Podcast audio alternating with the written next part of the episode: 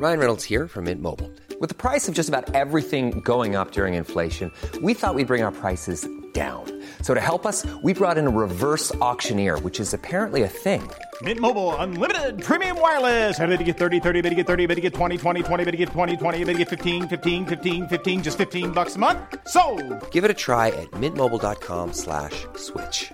$45 upfront for three months plus taxes and fees. Promo for new customers for limited time. Unlimited more than 40 gigabytes per month. Slows. Full terms at mintmobile.com. La police nationale en deuil après un terrible accident de la route dans le Nord. Quatre personnes, dont trois jeunes policiers, sont morts, deux passagers grièvement blessés. Une enquête en cours pour déterminer les circonstances du drame. Gérald Darmanin doit se rendre au commissariat de Roubaix ce lundi. Nouvelle fusillade à Marseille. Trois hommes tués par balle ce dimanche matin dans l'est de la cité phocéenne. Les auteurs ont tiré à la Kalachnikov. Depuis le début de l'année, 21 personnes sont mortes en raison des trafics de drogue. Possibilité de référendum sur la politique migratoire ou encore l'inscription de l'assimilation dans la Constitution. Les républicains dévoilent deux propositions de loi sur l'immigration et entendent reprendre le contrôle alors que le gouvernement doit engager des concertations sur le sujet. Et puis le Paris Saint-Germain, quasiment assuré d'un onzième titre de champion de France. Les hommes de Christophe Galtier se sont imposés à Auxerre 2 buts à 1 avec un doublé de Kylian Mbappé. À deux matchs de la fin de la saison, le club parisien compte 6 points d'avance sur Lens.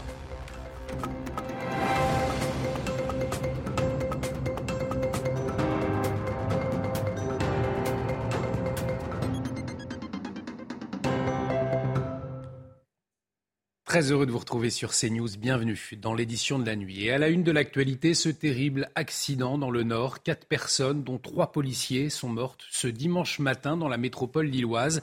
Euh, Deux véhicules sont impliqués, dont un de la police nationale. Euh, Deux autres personnes se trouvent en urgence absolue. Les derniers éléments de ce drame avec Maxime Lavandier et Nicolas Vinclair. C'est un drame qui a touché le commissariat de Roubaix comme ses habitants. Ce dimanche vers 7h du matin, une voiture qui roulait sur la départementale 700 près de Villeneuve d'Ascq a percuté une voiture de police. À son bord, trois policiers et une jeune femme de 16 ans.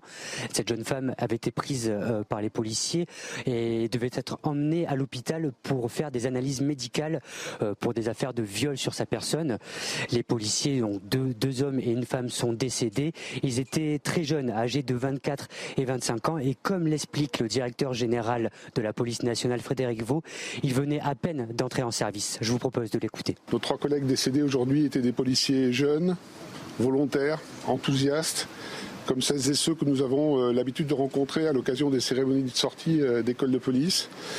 Et c'est vraiment pour nous euh, une tragédie totale que de subir ce que nous subissons euh, aujourd'hui. Frédéric Vaux est également revenu sur les circonstances de l'accident et sur le profil des deux suspects dont le conducteur est décédé à la suite du choc entre les deux voitures. Ils étaient tous les deux connus défavorablement des forces de l'ordre sans donner la raison. L'hypothèse de la voiture qui conduisait à contresens est également privilégiée. Et il faut savoir que ce drame a bouleversé les habitants de Roubaix qui sont venus toute la journée déposer des fleurs pour rendre un dernier hommage à ces jeunes policiers décédés. Une enquête a été ouverte par le parquet de Lille pour homicide involontaire et Gérald Darmanin, le ministre de l'Intérieur, qui avait très tôt réagi sur les réseaux sociaux suite à cette affaire, sera sur place ce lundi matin pour rencontrer les collègues de ces trois policiers et apporter son soutien. Et c'est tout le corps de la police nationale qui est sous le choc, mais pas seulement. Les habitants de la région, mais aussi les élus sont bouleversés, comme l'ancienne députée de Roubaix, Catherine Osson. Écoutez. L'ancienne députée de Roubaix, les agents euh, m'ont protégée pendant cinq ans, je les connais bien. Et puis euh, l'année dernière, c'était une de mes dernières cérémonies, j'avais accueilli euh, les jeunes policiers qui venaient d'arriver euh, à Roubaix. Et je me suis dit que je, je les connais forcément, je les ai croisés. Et puis voilà, c'est difficile.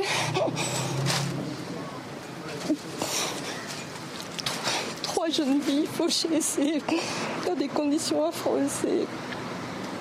Je suis, je émue parce que j'ai beaucoup échangé avec les policiers aujourd'hui.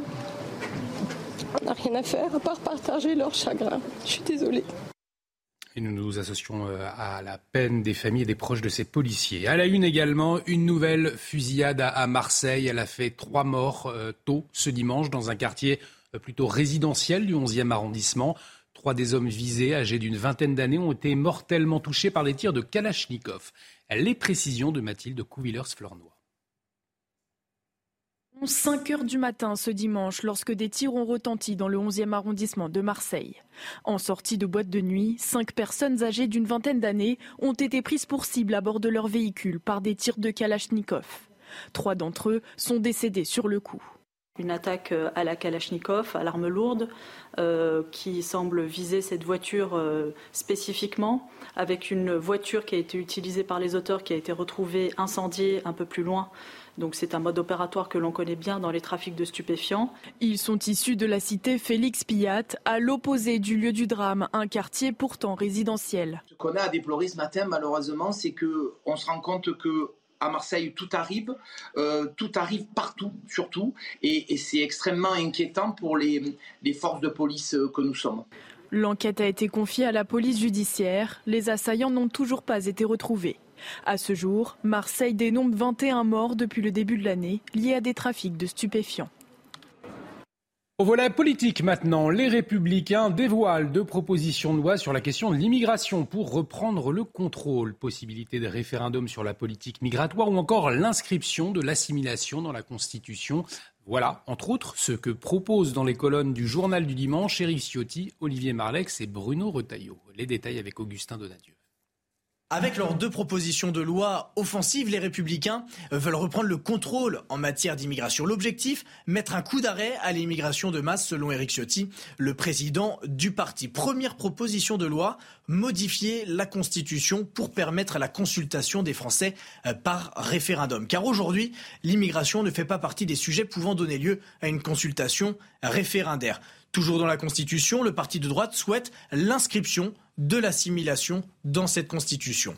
Enfin, deuxième proposition de loi, eh elle reprend en partie euh, toutes les idées déjà défendues par les républicains. Par exemple, revenir sur l'attribution systématique des prestations sociales, s'opposer à la régularisation des travailleurs sans papier dans les secteurs en tension, permettre au pays euh, de déroger à la primauté de traité ou du droit européen, ou encore le rétablissement du délit de séjour clandestin. Bref, les LR veulent reprendre la main et dicter le tempo au gouvernement. L'occasion aussi pour les républicains habitués de longue date aux divisions, comme récemment lors de la réforme des retraites, eh bien de se montrer unis et capables de s'entendre dans un parti qui a failli disparaître.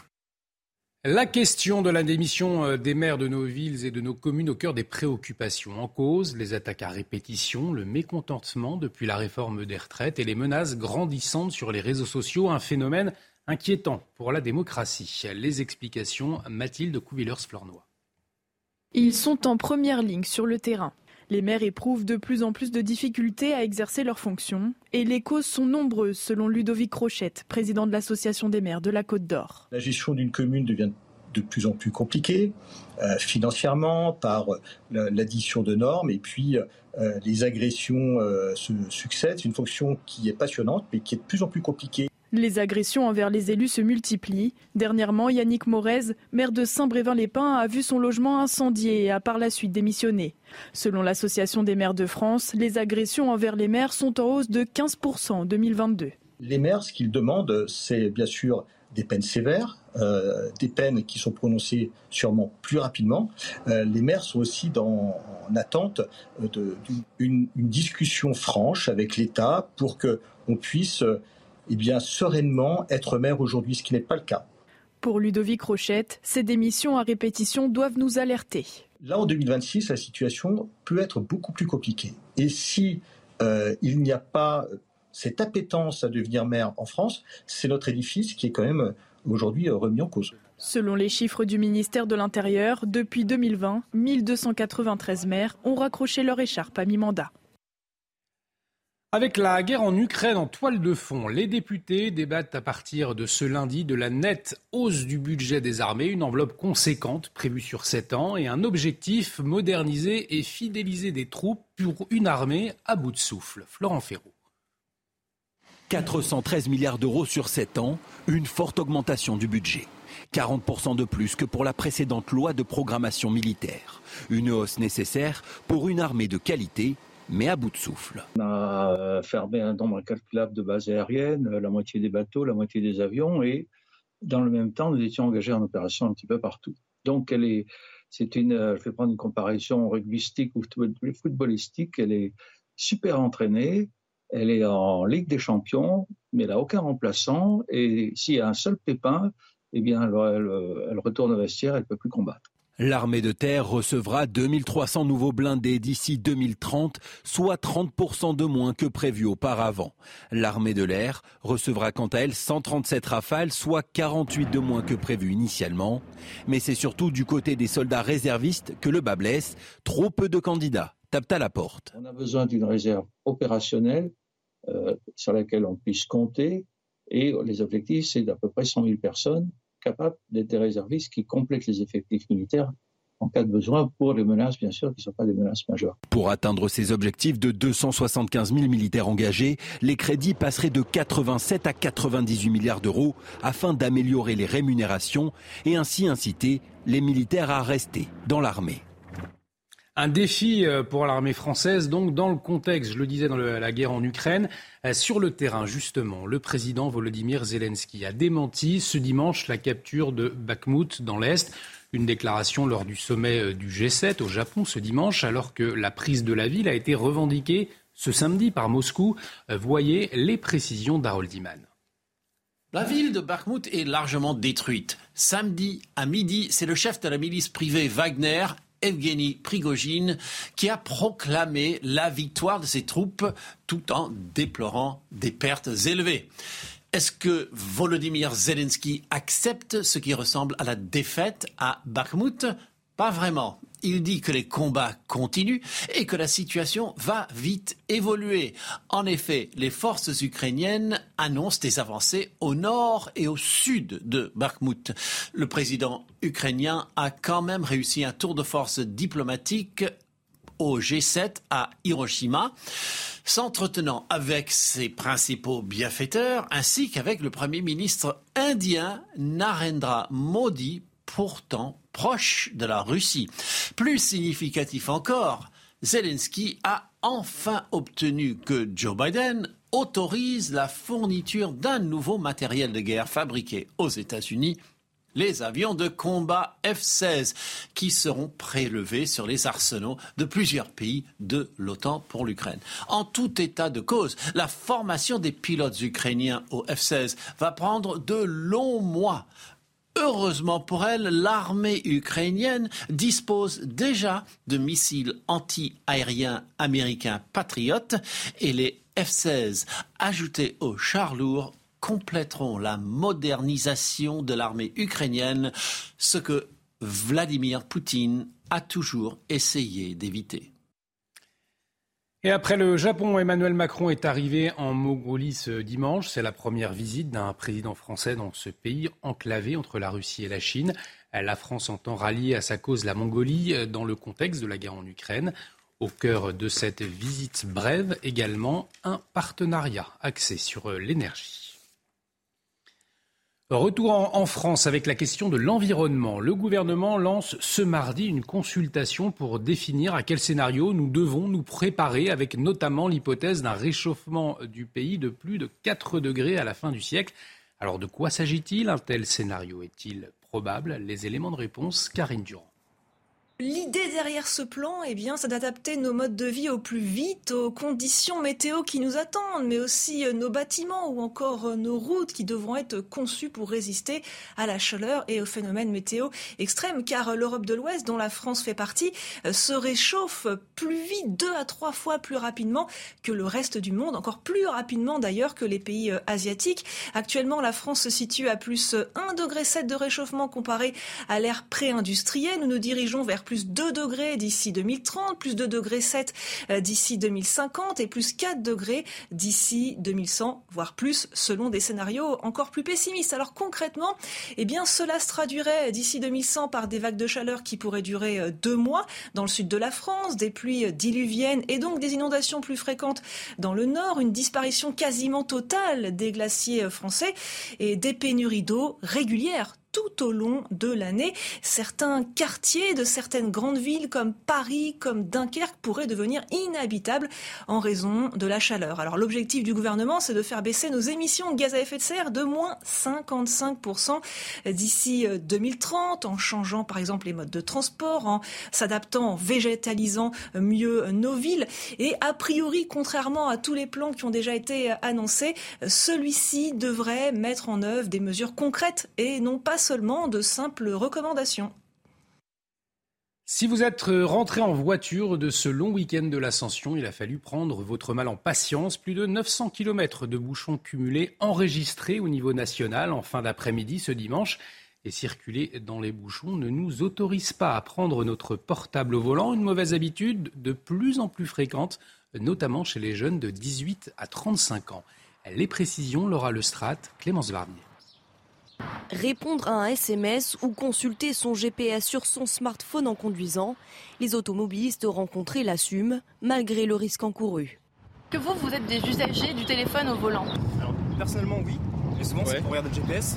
Et puis, si jamais euh, il y a une urgence, bah oui, je réponds au téléphone. euh. Ça m'arrive, euh, mais j'essaye quand même au feu rouge ou quand je suis à l'arène. Ouais, ouais, comme tout le monde, sur les SMS, faut être honnête. Selon le dernier baromètre de la Fondation Vinci Autoroute, l'usage du téléphone au volant est en augmentation, principalement chez les jeunes. On en voit beaucoup, c'est vraiment hyper dangereux. Ça m'inquiète un petit peu aussi parce que nous on se dit qu'on a des enfants dans la voiture. Plus alarmant, 23% des moins de 35 ans avouent même regarder des films ou des vidéos en conduisant. Autre phénomène inquiétant, 19% des hommes de moins de 35 ans conduisent en ayant consommé des drogues et 15% des moins de 35 ans prennent le volant en état d'ébriété. Des conducteurs également plus tendus. 89% des personnes interrogées disent avoir déjà eu peur du comportement agressif des autres conducteurs, un niveau record depuis la création du baromètre. À Paris, les lapins de la discorde, un projet d'arrêté de la préfecture de police prévoit de qualifier les lapins de Garenne présents sur la pelouse des Invalides comme étant une espèce nuisible des animaux à l'origine de dégradations coûteuses. Les explications, Florent Ferraud. Comme chaque année, les lapins de Garenne font leur retour aux abords des Invalides. Beaucoup sont conquis par ces petits rongeurs aux grandes oreilles et sont ravis de voir un peu de nature s'installer dans Paris.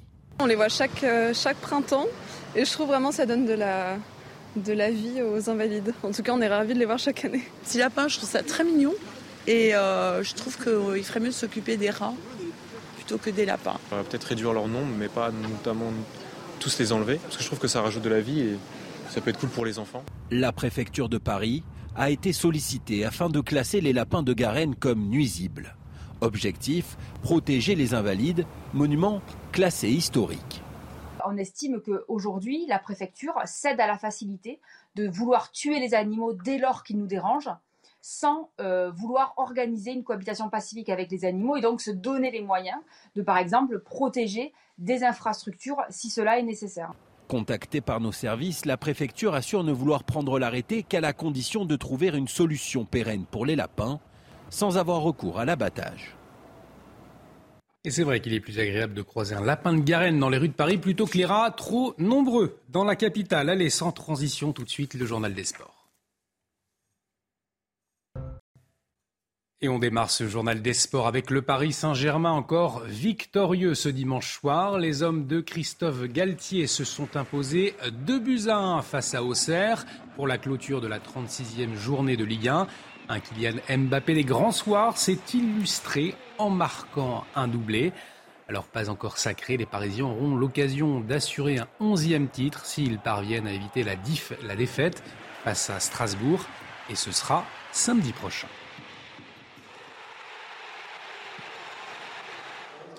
Et de leur côté, les Parisiennes ont accueilli l'Olympique lyonnais, leader du championnat. Paris devait absolument gagner pour garder une chance de remporter le titre. Mais ce sont finalement les Lyonnaises qui se sont imposées en toute fin de rencontre grâce à un but de la tête de Signe Brune, un but synonyme de titre pour les Lyonnaises, désormais championnes pour la 16e fois de leur histoire. On revient En Ligue 1 à présent avec Lens qui enchaîne les succès dans son sprint final, les 100 et or ont remporté une cinquième victoire consécutive face à Lorient, 3 buts à 1. Romain Fèvre ouvre la marque mais Florian Sotoka égalise. Adrien Thomasson et Seko Fofana alourdissent le score. Lens conforte ainsi sa deuxième place dans le championnat. Euh, la Première Ligue à présent, déjà champion suite à la défaite d'Arsenal ce samedi face à Nottingham Forest. Eh bien, Manchester City a affronté Chelsea ce dimanche dans son enceinte. Alors un match sans enjeu, mais propice à la fête pour les fans des Citizens. Une ambiance folle, couronnée d'une victoire contre les Blues, un but zéro. Vous voyez ce sujet de Benjamin Sautré. Un accueil triomphal. L'Etihad célèbre ses héros. Les Citizens sont à nouveau champions. Alors pendant que le trophée arrive dans les travées, les supporters donnent de la voix.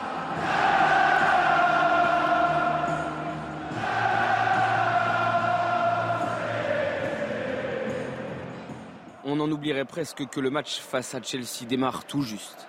Malgré de nombreux cadres sur le banc, les Sky Blues dominent et concrétisent dès la 12e minute.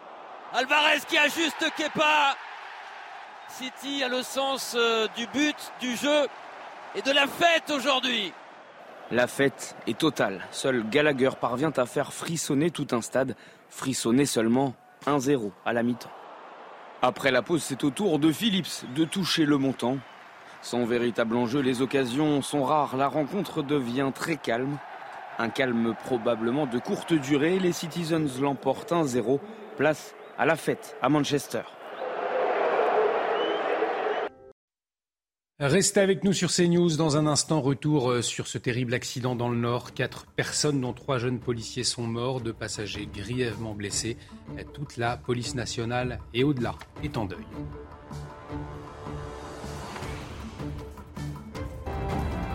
Retrouvez tous nos programmes et plus sur cnews.fr.